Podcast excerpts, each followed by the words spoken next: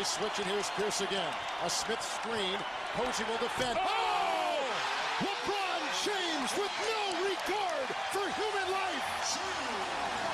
Boston only has a one-point lead. Greer's putting the ball on a play. He gets it out deep and Havlicek steals it.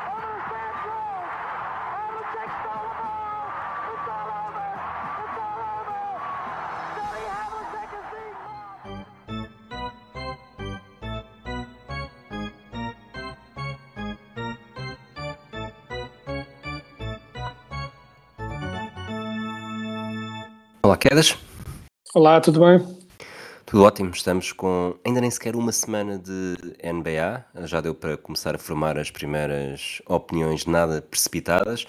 Por isso, eh, desafiámo-nos para trazermos aqui eh, três eh, destaques principais relacionados com as 15 equipas que escolhemos no draft, que acabam por ser os nossos, os nossos filhos pequenos, em que estamos mais atentos, portanto, talvez também tenhamos reparado em outro tipo de coisas, talvez não. Eh, Por isso, indo direto ao assunto, até porque eh, com a mudança de hora eh, estamos a gravar quase em cima do arranque dos primeiros jogos desta segunda-feira, 30 de outubro. Portanto, traz-nos o teu primeiro destaque. Queres começar por onde? Uh, eu hoje trouxe assim um, um tema recorrente, chamamos-lhe assim, decidi ser temático, uh, mas vamos começar com uma equipa, como eu tenho duas equipas de Oeste, vamos começar com uma equipa uh, de Oeste e queria hum, falar primeiro dos Dallas Mavericks. E o, o que eu tenho notado, uh, estou a usar os Dallas Mavericks em parte para falar sobre uma tendência que se está a ver, que é, hum, mais uma vez, tudo isto é obviamente muito prematuro, portanto, mesmo sendo, Nunca. mesmo sendo nós a ver se a hot takes vai sempre parecer um bocado hot take, porque estamos a fazer eh, conjecturas com quase nada, mas uma coisa que eu tenho notado neste início é que hum, claramente eh, este- os ataques têm dominado hum, as vitórias. Uh, não totalmente, não é totalmente trancado, mas uma pessoa, muitas das equipas que estão ainda com tudo vitórias este ano são as equipas com, uh, com os melhores uh, rankings ofensivos. E começo, neste caso, pelos Dallas Mavericks, que hum, mesmo estando a jogar, pronto, um pouco ainda mesmo com o Kyrie Irving ainda um pouco em baixo de forma e a equipa está um bocadinho a encontrar-se, mas o Doncic começou, arrancou com muita força e de facto, principalmente neste arranque hum, de temporada, dá para perceber que eh, talvez motivado por ser uma estatística que domina mais épocas regulares, talvez motivado também por ser o arranque da temporada e os ataques demoram menos a arrancar que as defesas, muitas vezes. Eh, Os, at- os- ataques já vêm relativamente bem oleados, enquanto as defesas demoram um bocadinho mais a entrar na engrenagem. Mas os Dallas Mavericks são um bom exemplo disso. É uma equipa que está a atacar muito bem. O Doncic, de uma forma incrível nestes dois primeiros jogos. E, e pronto, e é de facto impressionante o que, o que temos visto deles. Uh, não obstante estarem a ter uma defesa razoavelmente fraca, mas estão a atacar tão bem que pronto, que está a resultar muito bem e até e mesmo considerando que são uma equipa uh, que comparativamente com outras um,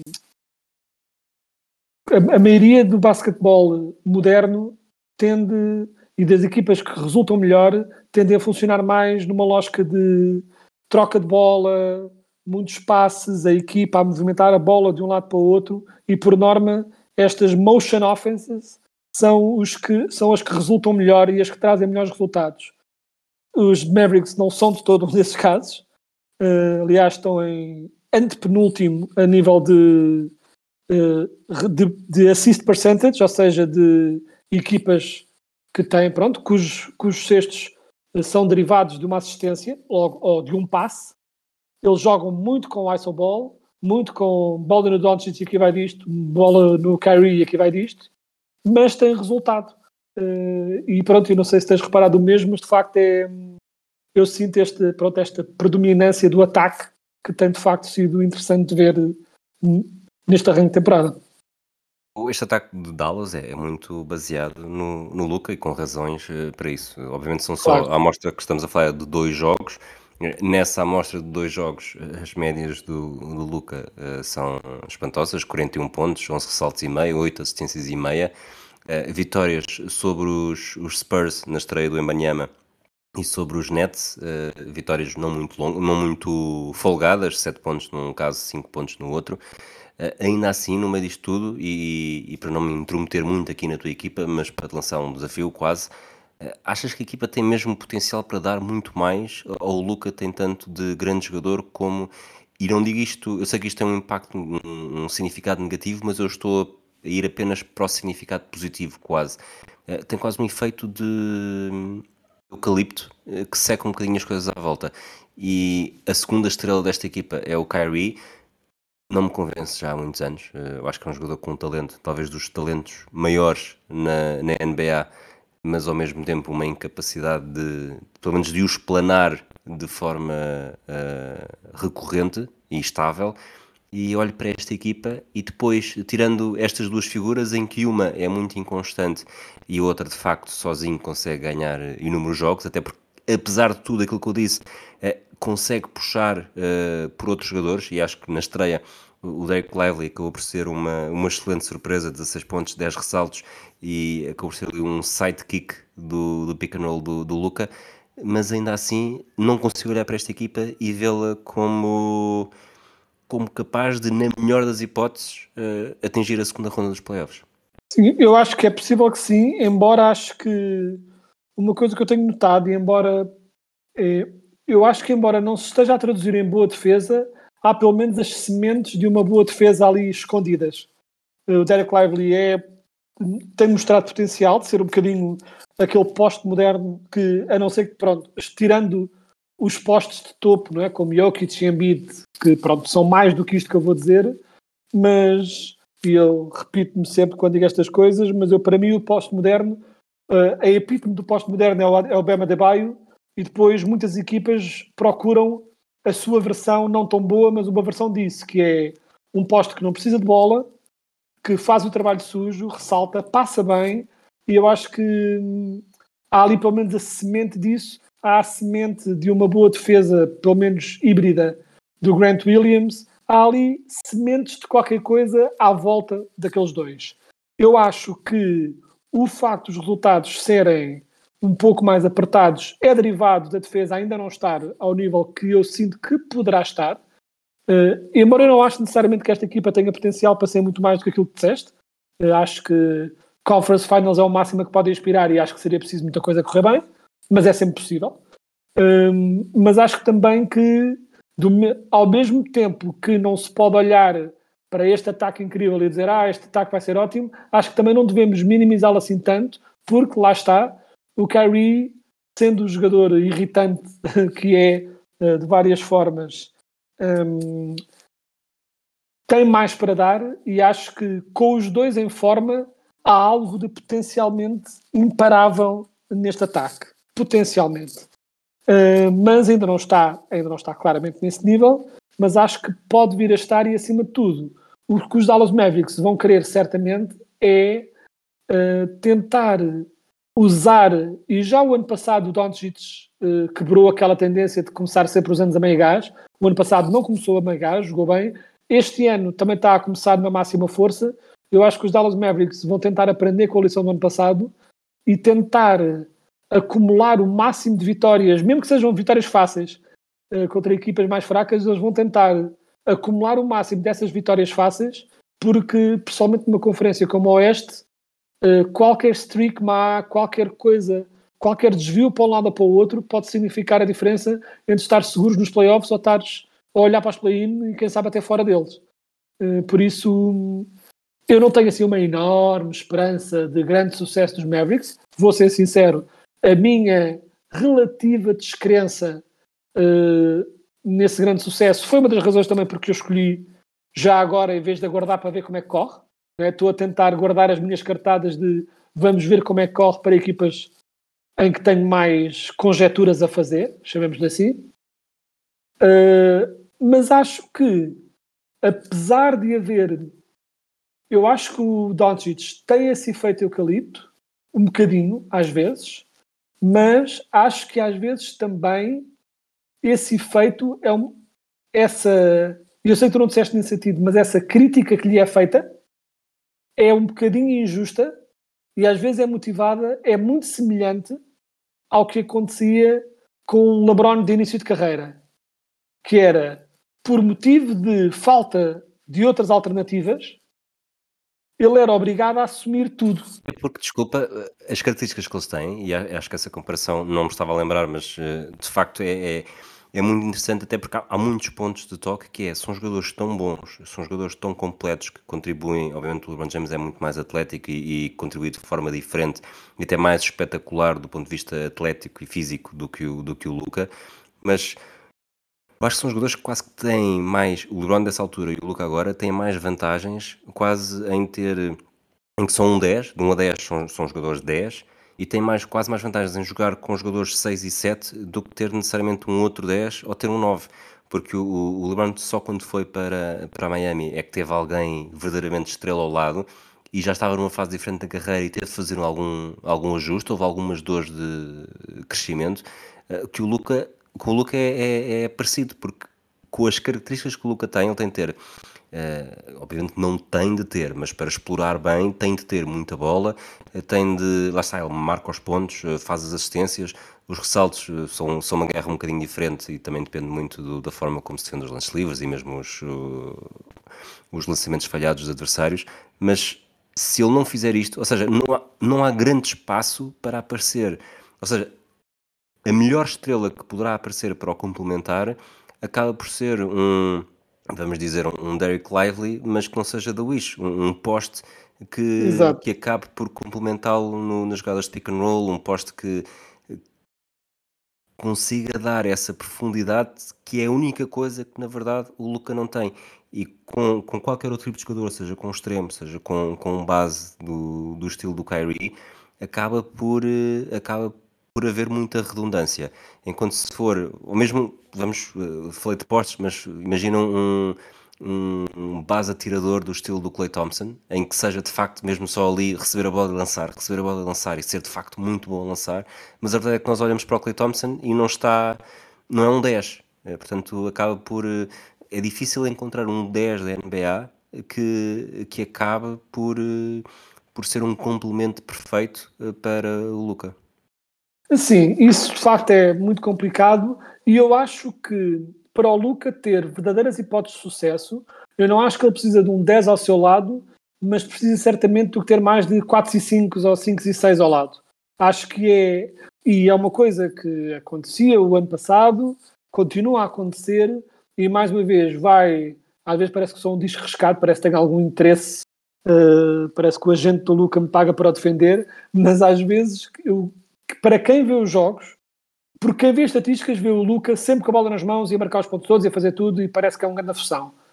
Mas para quem vê os jogos, é notório que, principalmente nos arranques de jogos, uh, vê-se muito Luca uh, nos arranques e nos meios a tentar dar a bola aos seus colegas, a fazer excelentes passes, entradas para o cesto, em que ele atrai a atenção da defesa e depois passa a bola para jogadores que estão completamente sozinhos e o lançamento não entra, e não entra, e não entra, e não entra.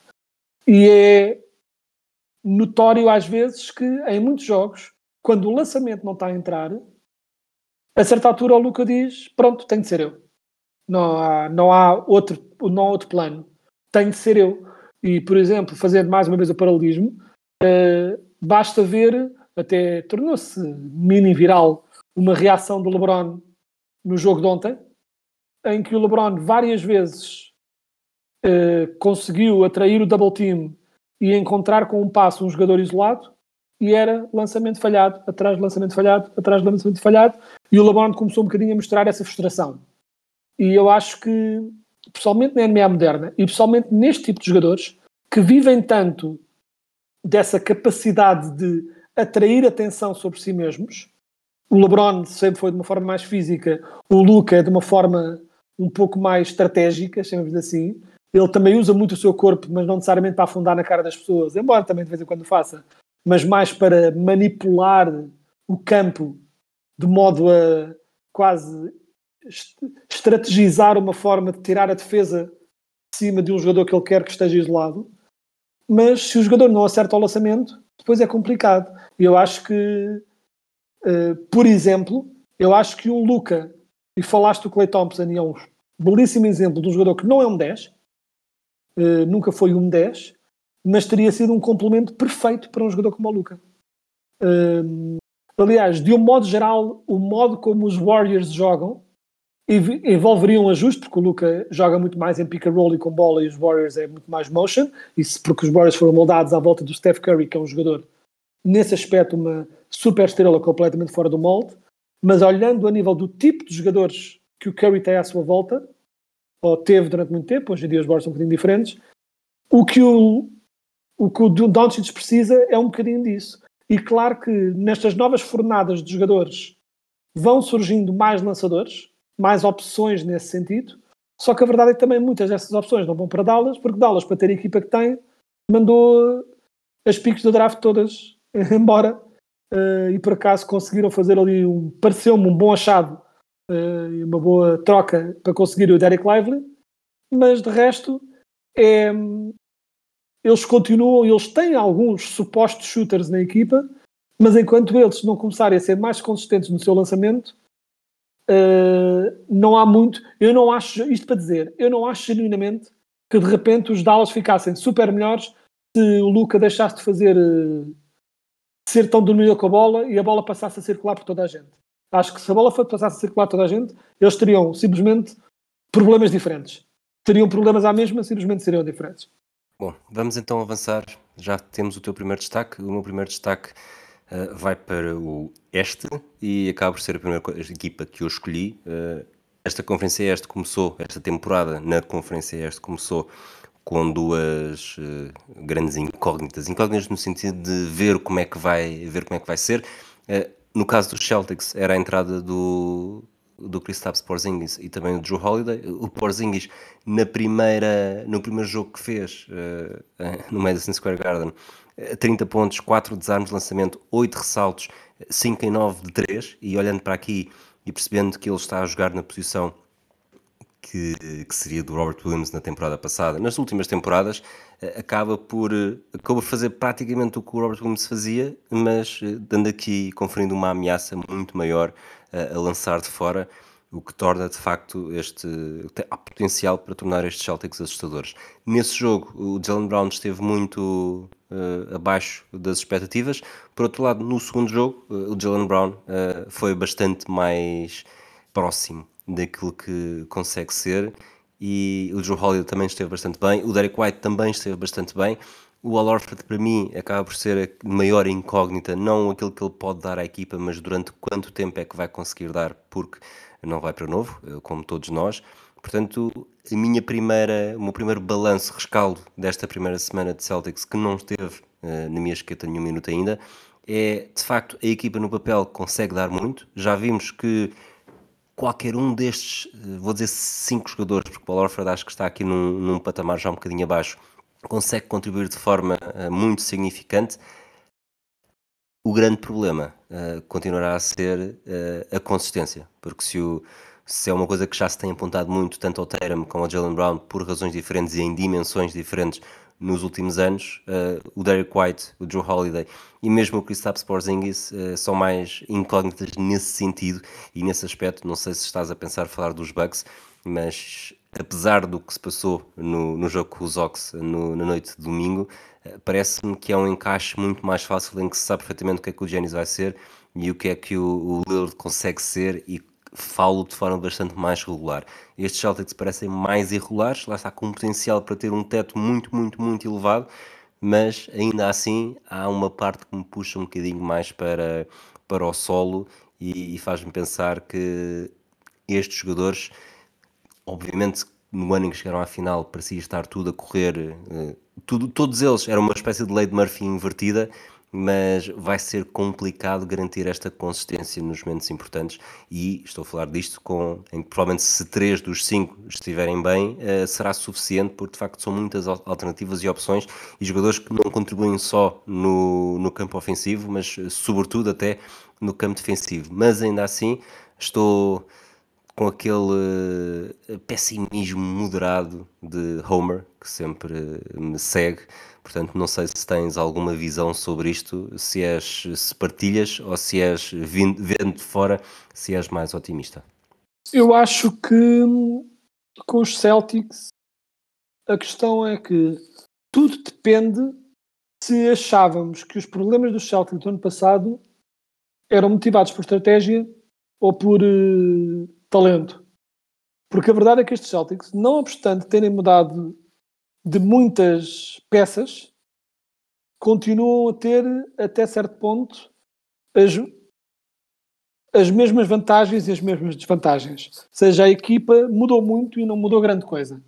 Simplesmente estão melhores. Uma pessoa olha para este 5 titular, com depois o Al Orford dar ali pronto a sua contribuição, mas já mais veterano, já não tão influente. Mas o 5 titular dos Boston não tem necessariamente um ponto fraco tu possas apontar este é o alvo a atacar, este é a ovelha negra do, da equipa. Não, até o próprio Derek White tendo pronto, um pouco assumido ainda mais um, pronto, esta, esta posição como base titular com muitos minutos deixa de ser uh, um jogador de rotação e passa a ser um jogador fulcral da rotação dos Celtics só que os Celtics continuam a ter um bocadinho este problema que é um, tem vários jogadores com a capacidade de serem bons playmakers, mas não tem. Um, no, no momento clutch, tem vários jogadores capazes de marcar um sexto, mas não sei se têm vários jogadores capazes de fazer a jogada certa. Não sei se me faço entender com esta minha analogia, que é, ou seja, eles não têm, e eu não estou a dizer que uma equipa tem de ter um point guard clássico para vencer na NBA moderna. Não é, essa, não é isso. Não tem de ser um point guard clássico, um jogador que só passa a bola. Não. Um, mas é preciso que uh, no momento clutch, quando as defesas apertam muito, dá muito jeito ter um jogador que não só é capaz de assumir a bola, mas acima de tudo assumir a bola de uma forma que tu não sabes o que vai fazer com ela e a equipa tem vários jogadores capazes de, de assumir a bola no momento decisivo, e especificamente o Tatum é obviamente o topo, mas com todos estes jogadores, quando falas de assumir a bola, assumir o momento decisivo, nós sabemos o que eles vão fazer, vão tentar marcar. De que modo é que vão tentar marcar? É uma questão. Se vão para um triplo, se vão para uma entrada para o sexto, se vão para o jogo mid-range, nesse aspecto há alguma incerteza, mas sabemos que vão tentar marcar. E como sabemos que vão tentar marcar, isso puxa, em momentos decisivos, double teams apertados e tanto Tatum como a estrela número 2, Jalen Brown, mostram, ou pelo menos têm mostrado no passado, uma grande dificuldade em lidar com os double teams, em ter a visão de jogo para perceber quem ficou sozinho com este double team. Porque às vezes tem um bocadinho aquela visão de túnel, não é? Uh, de vou assumir a jogada, vou marcar. E a única maneira de jogar dessa forma, vou assumir a jogada, vou marcar, é se fores uma locomotiva de ataque ao sexto. Uh, tipo LeBron no seu auge físico. E aí talvez resulte. Embora o LeBron no auge físico tinha uma capacidade de passe incrível. Mas se fores um monstro físico, talvez possas dizer, vou atacar o sexto e der para onde der, ou marco um sexto ou fazem-me falta porque eu sou tão poderoso aí para o sexto. E tanto Tatum, acima de tudo o Jalen Brown, mas até certo ponto também o Tatum, às vezes mostram alguma incapacidade a lidar quando as defesas caem todas em cima deles. E se calhar é uma questão de controle de bola, é uma questão de visão, é uma questão de simplesmente mentalidade, de nesses grandes momentos de que modo é que assumem uh, tipo ter essa consciência que é muito possível que vão cair-me em cima tem de estar pronto para olhar para o gajo que está sozinho para fazer o passe. E não quer dizer que nunca façam isso, mas muitas vezes não fazem isso. E acho que na época regular isso não é necessariamente um grande problema. E até porque na época regular, como já falámos, grandes ataques, se forem muito eficientes e os Celtics jogam de uma forma muito analytics, vai mais vezes do que não vai resultar, mas continuo a ter ali aquela pulga atrás da orelha de é bom que eles comecem a tentar testar soluções para marcar em momentos decisivos que não sejam só bola para o melhor jogador e já sabemos que ele vai lançar. E, nesse aspecto, sim, partilho essa desconfiança. Eu acho que eles vão ser. É uma desconfiança moderada, porque estou a falar de desconfiança de uma equipa que eu acho que vai ficar em segundo na conferência. Não é? Tipo, é uma desconfiança relativa. Eh, que ainda há muitos terem essa nível de desconfiança, ter esse nível de desconfiança, mas numa equipa como o Celtics, que já fez tanto nos playoffs, uh, é um bocado estúpido dizer isto, porque dizer que a época regular não interessa é um bocado motivar aquela cultura de se não tens anel não és nada, que eu abomino, mas em casos muito concretos, como os Celtics, eles já estão numa fase em que ganhar jogos na época regular já é suposto, já não é nada de para se festejar. O objetivo é outro e é natural que nós comecemos a olhar para como é que olhamos para esta equipa e para o que ela faz e como é que isto vai resultar nos momentos decisivos. E fazendo, fechando o loop para o que eu tinha começado a dizer, é curioso que a equipa mudou imenso a nível de, eh, de jogadores e, no entanto, a nível de problemas e desvantagens, eh, vantagens e desvantagens, quero dizer, continua de forma estranha muito semelhante. Demos os principais destaques, vamos agora aos destaques secundários. Eh, qual é que é o teu segundo? Uh, mantendo a toada, uh, fazendo aquele, mantendo no oeste e fazendo a toada com a tal questão do né, defesas ganham campeonatos, ataques ganham épocas regulares, não quero deixar de dizer, até porque não sei até que ponto é que isto se vai manter ou não, eu não queria deixar de falar dos Pacers, que estão com um ataque, eles já o ano passado tinham um bom ataque, mas estão com um ataque absolutamente ridículo, para começar. Uh, verdade que também não jogaram contra as melhores defesas do mundo, embora mais ou menos, porque os Cavaliers do ano passado até defenderam razoavelmente bem. Um, e jogaram contra os Wizards, que vão ser um pouco uma montanha russa o tempo todo. Mas a verdade é que os Pacers estão claramente determinados. Uh, este ano, o, o, grande objetivo é uh, tornar todos os jogos uma corrida. Uh, a estratégia de ataque é quase, não quer dizer que eles não tenham jogadas da half-court, mas a estratégia é quase totalmente pegar na bola e correr que nem os desalmados para o outro lado para tentar apanhar a equipa em desconforto e todos os executantes da equipa estão calibrados para ou atacar o sexto, ou lançar triplo, ou atacar o sexto, ou lançar triplo. E nesse aspecto são uma equipa muito monotemática, algo que numa, num futuro em que a equipa seja mais candidata a coisas, vão ter de arranjar estratégias B para ganhar jogos, mas para já está a ser muito engraçado vê-lo jogar e, e, estou curioso de ver os, o modo como os Pacers jogam faz um bocado lembrar às vezes uh, um pouco aquelas equipas uh, aquelas equipas de college né, de, de NCAA que hum, jogam de uma forma completamente ridícula, em que é tipo, vamos jogar com 5 bases e lançar triplos em todas as jogadas. E nunca entramos para o sexto e nunca diz mais nada. Aquelas coisas que são gimmicks totais, mas que são suficientes para pelo menos chegar ao torneio e às vezes fazer um upset ao outro. E são equipas que nunca vão ganhar um título assim, mas são pelo menos divertidas de ver a jogar porque ao menos estão a fazer algo diferente. Os Pacers não estão a fazer algo diferente necessariamente, estão a jogar exatamente como a NBA moderna, moderna supostamente se joga,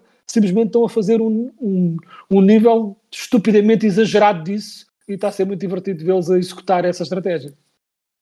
Eu até agora fui ver as, os palpites das nossas vitórias, uh, até achava que tinha dado mais aos Pacers, dei 42, tu deste 40, e quando estavas a falar, eu lá está, estou quase. É um óbvio exagero, mas uh, estou tão confiante e acho que é um palpite tão forte, um feeling tão forte, que sinceramente até vejo uma margem para, se for de facto uma daquelas épocas que os Ox tiveram quando quase todo o 5, só mesmo todo o 5 inicial foi ao All-Star e essas épocas com, com Al Orford e mesmo equipas que não são uh, claramente as melhores não têm necessariamente os melhores jogadores, mas conseguem ser durante a fase regular as melhores equipas.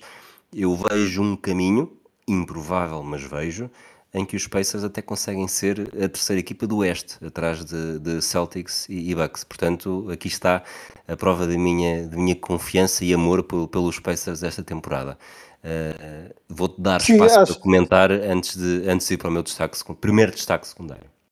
Sim, acho que eles têm claramente o potencial, uh, embora de forma diferente, uh, mas têm potencial para ser uma, um bocadinho os Cavaliers do ano passado da Wish. Ou seja, não, não sei se estarão ainda nesse potencial, mas acho que não é descabido e como ataques tendem a, a ganhar, ou dizendo de outra forma, podem fazer a este, a este o que os, irónico dada a troca que motivou tudo isto, o que os Kings foram o ano passado a Oeste, que é ter um ataque tão avassalador que é irrelevante o facto de não defenderem um chavalho de todo, é? serem tão fortes nesse sentido que hum, isso resulta em vitórias e numa conferência este em que não há, excetuando uh, as duas equipas de topo, assim um consenso gigante de estas equipas são claramente as melhores sem qualquer hipótese de resvalarem. Eu escolhi os Pacers na nossa, né, na nossa, pronto, no nosso draft e calibrando-os por baixo, né, com 40 vitórias, mas acho que será, começa a ficar razoavelmente confiante que podem vir a ser uma das minhas apostas mais bem sucedidas a nível de superarem a minha expectativa. Uh, e pronto, e acima de tudo é, acho que é muito, eu quase que quero que resulte, porque acho que é divertido a ver estas equipas diferentes e o ano passado o Light the Beam foi tão contagiante e o modo como os Kings jogavam foi tão contagiante um, e gostava de ver isso do, do lado de este, até porque este costuma ser eh, famoso, barra infame, por ser a conferência das equipas mais defensivas, mais aborrecidas. Né? A Oeste é onde está o espetáculo e a Este estão as equipas chatas que só ganham a defender.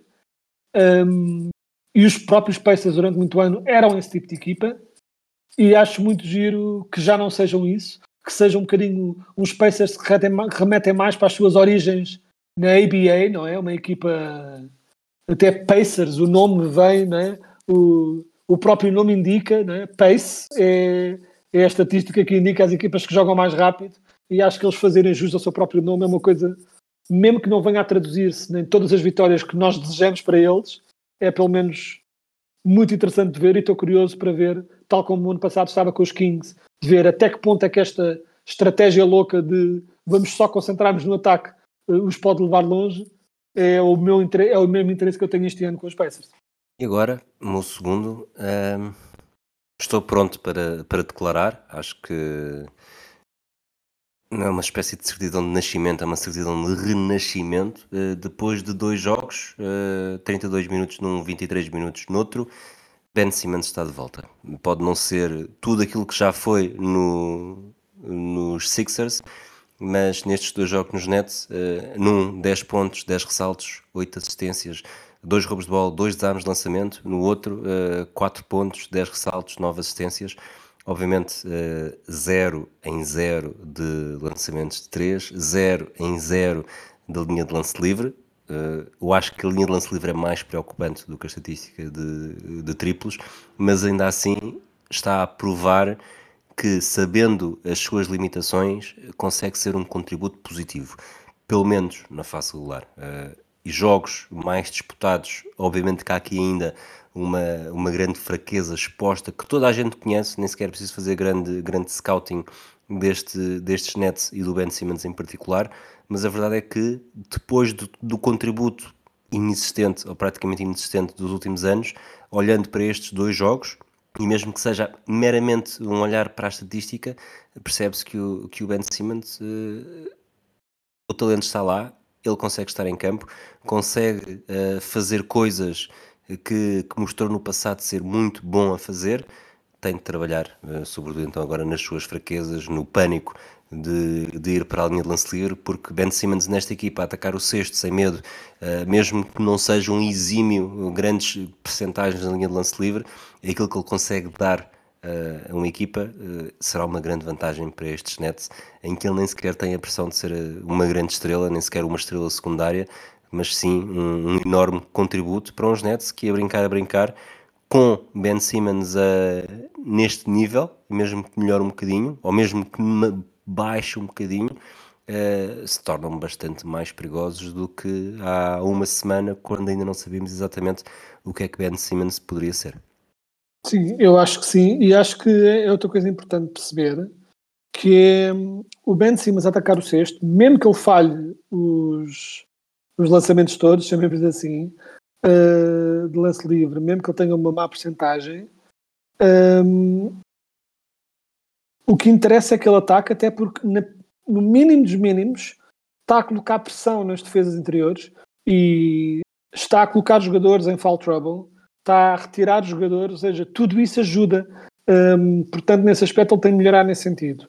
Mas eu acho que uh, o que o Ben Simmons traz é, pessoalmente numa equipa que tem tantos, uma equipa um bocadinho desconjuntada, um bocadinho assim meio manta de retalhos quase, esta equipa dos Nets, mas o que o Ben Simmons é exatamente o que todos os outros jogadores não têm, porque os, os Nets têm alguns bons lançadores, têm, têm muitos jogadores versáteis capazes de fazer várias coisas em campo, mas o que não tinham era um puro organizador de jogo e um jogador a quem possas meter a bola nas mãos e ele é que vai um bocadinho maestrizar um bocadinho o que está a acontecer. E ele isso está a ser está a conseguir ser isso. Só fazer, desculpa, deixa-me interromper só para dizer que estou muito atento aos verbos que têm estado a utilizar e depois de um estrategizar no início, uh, tivemos agora um mestrizar, foi? Uh, sim, e só um deles é que foi totalmente inventado. Estrategizar, estou confiante que, que, que se não existe tem de existir. Mestrizar foi completamente invenção agora. Mas um, é o quedologismo, que pronto, outra palavra que acabei de inventar agora, mas que vai traduzir isso. Prossegue, prossegue. mas eu estou a gostar do que estou a ver e acima de tudo o que eu estou a gostar é de forma estranha, antes de voltarmos a pedir ao Ben Simmons que seja algo diferente e algo mais, ele tem de voltar a ser o que era. E vê-se claramente que ele está plenamente determinado a ser o que era, está a fazer o que sabia fazer, não está a jogar também com menos pressão.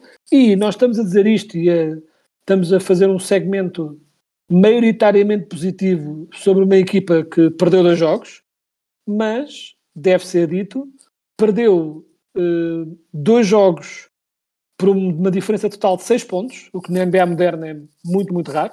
Né? Perderam por um ponto contra os Cavaliers e perderam por 5 contra os Mavericks. E acima de tudo, importante dizer isto, perderam. Uh, foram jogos muito apertados, uh, que eles podiam perfeitamente ter ganho para um lado e para o outro. Contra os Mavericks foi basicamente preciso um, um momento completamente louco do Doncic para, né, para, para sair com essa derrota. Ou seja, eu acho que há aqui o potencial dos Nets para começar a traduzir este, este novo look, ou seja, os mesmos Magic, os mesmos Nets do ano passado, mas com a, a adição de um Ben Simmons motivado. Eu acho que isso pode vir a trazer muito boas coisas para os Nets. Não está a traduzir ainda em vitórias, mas estou razoavelmente confiante que está aí, pronto, ao, ao virar da esquina. Eles, e aliás, deve ser dito, nós estamos a gravar isto enquanto os jogos já começam e dois talvez hoje. Meio, dois pontos, Exato. três ressaltos, três assistências. E os Hornets são a equipa ideal para uma equipa como os Nets conseguir ver se de facto há aqui qualquer coisa eh, para explorar ou não. E partilho contigo, mas eu e tu sempre fomos uh, residentes fixos da Ben Simmons Island uh, durante muito tempo, mesmo quando já muito tinham desistido, nós continuamos a dizer há ali qualquer coisa, mesmo na NBA moderna, onde lançar é tão importante, há ali qualquer coisa e sinto que estamos a começar a, a levantar o véu nessa coisa outra vez e acho que mais tarde ou mais cedo vamos ter uh, o Ben Simmons o máximo da sua força ou não, uh, máximo da sua força e estes Nets potencialmente ou não a traduzir isso em vitórias. Vamos avançar então para os terceiros e últimos destaques, última ronda, tentar despachá-la em 5 minutos até para o episódio não ficar muito longo. Uh, vamos para onde? Uh, vamos só para. Hum, aqui não é tanto eu a dizer ah, que horror, fiz esta seleção a achar que isto correr de uma forma e de repente falhei redondamente, mas acima de tudo não queria só. Não queria que as minhas duas escolhas fossem eu a vangloriar-me sobre, entre aspas, ter escolhido bem e quis escolher uma equipa em que falhei por completo. E eu tenho uma equipa que fiz uma previsão de 46 vitórias e que hum, começar com eh, zero, eh, zero vitórias em três jogos não é ideal para essa minha previsão. E essa equipa que eu escolhi foi o, os Memphis Grizzlies que em boa verdade não é só falta de Jamarant é um bocado falta de tudo. Não há se tiver nada acima de tudo a nível do frontcourt não tem ninguém uh, quase que dava para dizer olha se calhar o Nemias devia estar lá uh, tipo no da maneira que o frontcourt dos Grizzlies está, eles quase que jogariam, o quase jogaria tipo 20 minutos por jogo, mas eles estão de facto muito, muito, muito maniatados a nível de frontcourt. O Santi Aldama lesionado, uh, Brandon Clark lesionado, uh, Steven Adams fora a época toda. Uh, Vai chegar tão, agora o Bismarck Biombo, não é? Exato, estão dependentes do Xavier Tillman, que teve assim os primeiros grandes jogos, mas mais tarde ou mais cedo também começa a cair na real.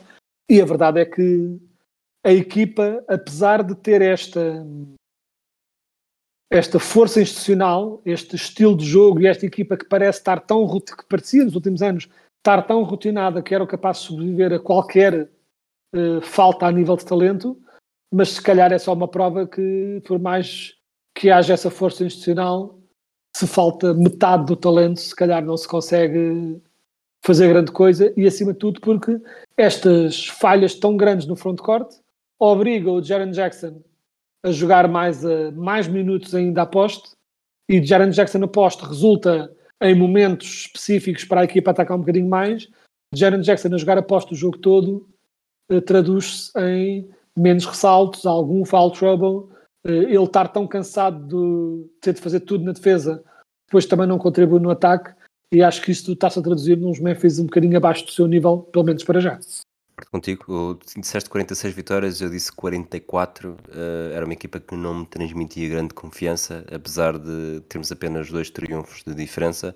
E, e de facto, tudo o que podia uh, correr mal até agora, se não está a correr tudo, uh, está perto disso. O meu último destaque, fala-se muito do. e continua a falar-se, falou-se durante basicamente desde junho e mesmo antes de Victor Wembanyama na NBA. Uh, os Spurs são tua equipa, vamos falar dele de certeza absoluta mais para a frente, mas por agora, uh, outro jogador que acaba por. Eu acho que não, é, não está necessariamente a ser ignorado, mas passou um bocadinho pelos intervalos na chuva graças a este destaque todo dado ao Embanyama uh, e que vale bastante a pena ver jogos em que ele esteja em campo. Estou a falar do, do Chet Holmgren, é certo eh, que no último jogo contra os Nuggets foi um bocadinho alvo de bullying pelo, pelo Nikola Jokic, mas vê-lo a jogar é, tem o mesmo. Eu acho que o Holman é, é quase como o Embanyama da Wish. Estamos, é, é, acaba por ser das, das declarações mais comuns ultimamente que nós temos feito, dizer alguma coisa da Wish. Mas se não houvesse o Embanyama, uh, o Chet era o exemplo daquele jogador que fisicamente é esquisito, é comprido, parece que não fazer sentido fazer aquilo que está, aquilo que faz em campo, mas faz e faz bem. A diferença é que depois aparece um francês que, que é ainda mais esticado e parece fazer as coisas ainda melhores.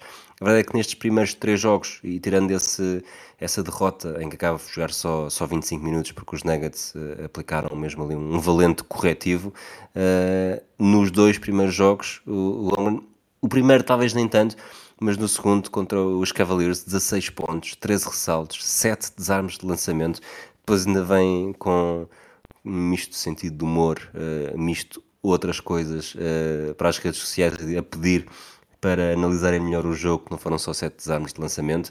A verdade é que com ele em campo uh, as coisas têm.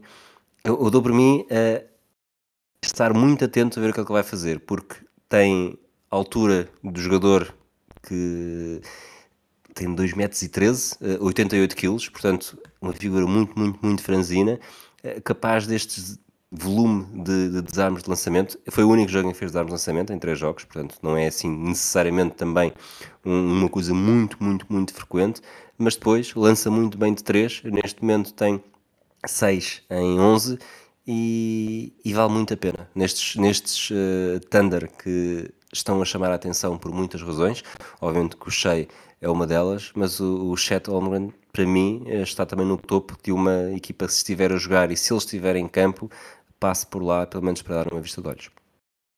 Sim, e eu acho que a nível estatístico, a nível de análise, tudo o que seja números neste momento para avaliar o standard, e devido a esta amostra absurdamente pequena, não é? como nós já mencionamos, o disparate, o desbarato e disparate que foi o jogo contra o standard eh, enviesa toda a análise. Porque o standard estavam o standard estava a jogar muito bem e de repente levaram com uma locomotiva de- dos Nuggets que estão numa forma absolutamente eh, incrível. Hum, e pronto, e de repente, ou não, eh, o, que é que, o que é que nos está a acontecer? Hum, mas o Standard, acima de tudo, o que o Chet Holmgren traz para mim é o Standard no ano passado era uma equipa eh, com excelente, excelentes executantes a nível de bases e jogadores de wing players e que era levemente maniatada pela inconsistência da produção no frontcourt. Eles não sabiam muito bem com o que contar. Volta e meia havia um, um que jogava bem, outro que jogava todos jogadores muito jovens, muito inexperientes. O Chet Holmgren é jovem também e vai ser inconsistente também, mas dar-lhes pelo menos uma, um look diferente. Não só um look diferente a nível defensivo, mas também um look diferente a nível ofensivo. E dado que muitos dos executantes, ou dois dos melhores executantes do Standard, são jogadores que não são necessariamente grandes triplistas, são jogadores que gostam de entrar para o cesto e gostam de criar ali nas entradas para o cesto e também no mid-range, que são o Giddy e acima de tudo o Shea.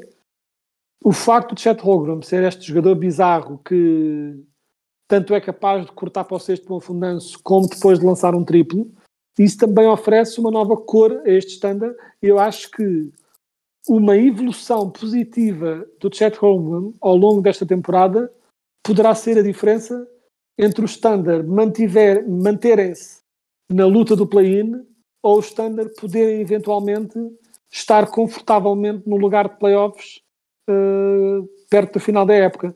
Acho que hum, o Holmgren pode ser um bocadinho um fator X nesse sentido para a equipa uh, e se o Holmgren for pelo menos uh, não tem de ser o que foi no jogo com os sete blocos e, e tudo mais, mas se for uma versão, se for 80% disso, isso já é tão melhor do que eles tinham a nível de produção de frontcourt que pode ser a diferença de facto entre uma equipa aceitável com aspirações de talvez chegar aos playoffs para uma equipa de playoffs com aspirações de avançar uma ronda ou duas.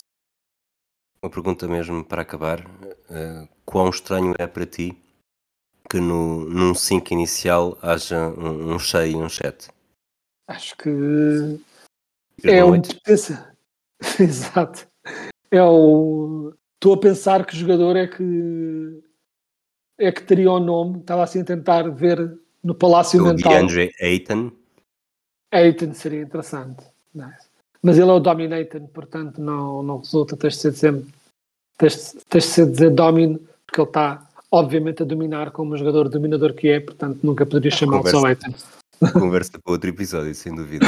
Bom, quedas, por hoje ficamos aqui. Os Celtics já estão a ganhar 26-11. O Ben Simmons continua a acumular pontos, ressaltos e assistências. Uh, voltamos na próxima semana, se tudo correr bem, para continuar a análise deste arranque da temporada regular da NBA. Um abraço a ti, Quedas. Um abraço a todos. Abraço. Oh!